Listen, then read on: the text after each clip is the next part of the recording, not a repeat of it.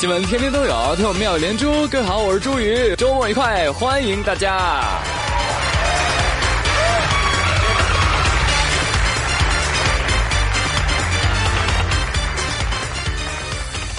讲个故事：当番茄遇见鸡蛋时，觉得一切都对了。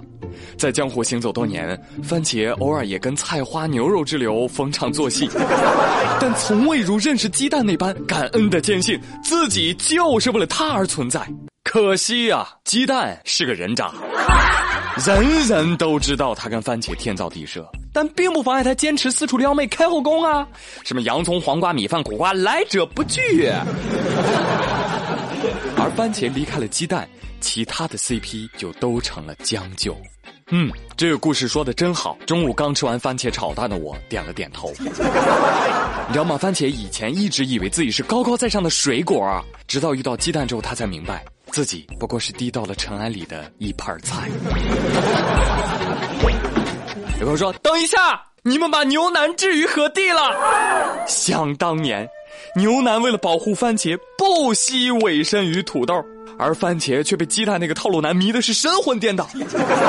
像鸡蛋这种扎遍蔬菜界的渣男，怎么会为了并不出众的番茄浪子回头呢？对呀，番茄，等你阅尽千帆回过头时，你会发现，只有牛腩还站在原地，一直等你。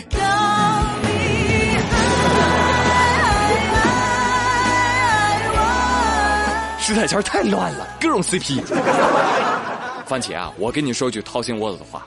你要自信，你要坚强，哪怕离开其他的配菜，你可以自己拌白糖啊！叫什么？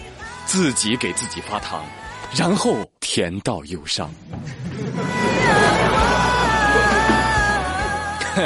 今天的妙语连珠以吃开头，朋友们，你们还有什么喜欢吃的？火锅啊！对对对对对，火锅啊！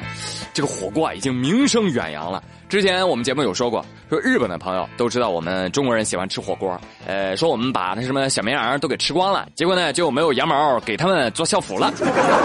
而且我发现啊，日本的朋友对咱们中国火锅有一些误解，怎么讲呢？最近日本电视台啊播放了一个宣传片《中国四千年的神秘》，里面有谈到。中华海鲜火锅的魅力不只在于味道的深奥，其中还隐藏着科学无法解释的神秘，那就是火锅算命。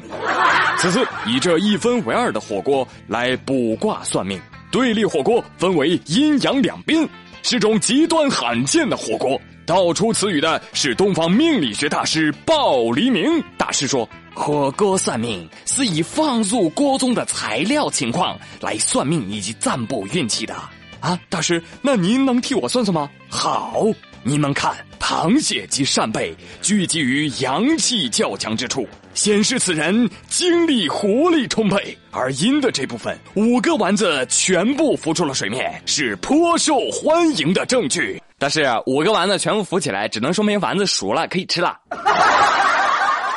嘿嘿，感觉很对不起日本人民的期待哈。我们通过这个火锅配菜的颜色、沉浮等特征啊，只是用来占卜食材的生熟哦。所以日本的朋友们，这人是个骗子，快把他抓起来！毕竟真正的中国人都知道，吃火锅没空说这么多废话的，你不赶紧上筷子会被人捞走的。另外，大师，我有俩同事想请教一下您的问题。胖，好嘞。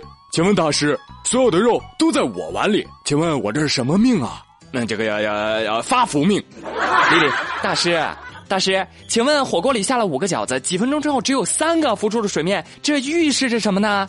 这预示着另外两个饺子粘在锅底了。跟之前的媒体报道一样，那都是一本正经的胡说八道。朋友们，在遇到这个大师和接下来这个大爷之前，我一直觉得这一点是我的强项。十七号的时候，云南有一个六十五岁的大爷无证驾驶无牌货车被交警给查获了，但是大爷说：“交警小伙儿，交同志，交警同志，呃，这个为什么我没有驾照呢？因为我眼花，我考我考不过。再说了。”你看我这驾驶的也不是车，我我这是拖拉机，不不用上牌儿，你知道吧？大爷，您是怀疑我的智商啊，还是怀疑我的视力啊？这明明就是一辆货车，好吗？不用在意那些细节，嗯，这个交警执法要要要人性化执法，知道吧？遇到我这样的大爷，你体谅一下老老人的难处，对不对？Excuse me，大爷，您都说了，您眼老花，你还开车？朋友们看到了吗？现在的老司机啊，开的不是车，是拖拉机。快上来，要开拖拉机了！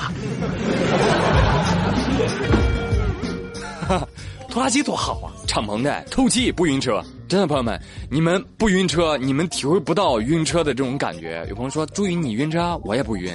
”但有人晕。十八号的时候，萧山国际机场，海南航空一架即将起飞的航班上，突然门掉了，安全门掉了。是飞机上一个男子把他给打开的，飞机只能暂停啊，然后警察就上飞机了，警察就把他带走了。他又解释说：“呀，同志，不好意思啊，我我有点晕车呢。当时飞机上这气挺闷的，我就想透透气，我就误把这安全门当成窗户了。哼，最后行政拘留七天，罚款五百元。朋友，请你想好了再说话。你坐的是飞机，你跟我说你晕车。”还有，你说是误把安全门当成窗户打开，难道你的意思是飞机上的其他窗户都能打开吗？录的够野啊，朋友！你要是强吻空姐，你是不是还能解释成透不过气要人工呼吸了，是吧？哪怕你是第一次坐飞机，你也不用紧张成这样吧？我想当年第一次坐飞机的时候，我吓大气儿都不敢喘，你居然还要开窗透气。所以我建议你下次可以坐在窗外的机翼上，哎，那样的话你就可以透个痛快啦。但是呢，这个新闻啊，幸亏不是起飞之后，是吧？哈 你说这飞机要正飞着，这哥们喊一声：“呃，停机停机，我晕车了，我我得下去吐一会儿。”哇，那还得了，是吧？哎，说这新闻也给您提个醒航空安全无小事啊。好嘞，本周妙连珠就说这么多了。我是朱宇，感谢一周的陪伴哦，咱们下周一不见不散，拜拜。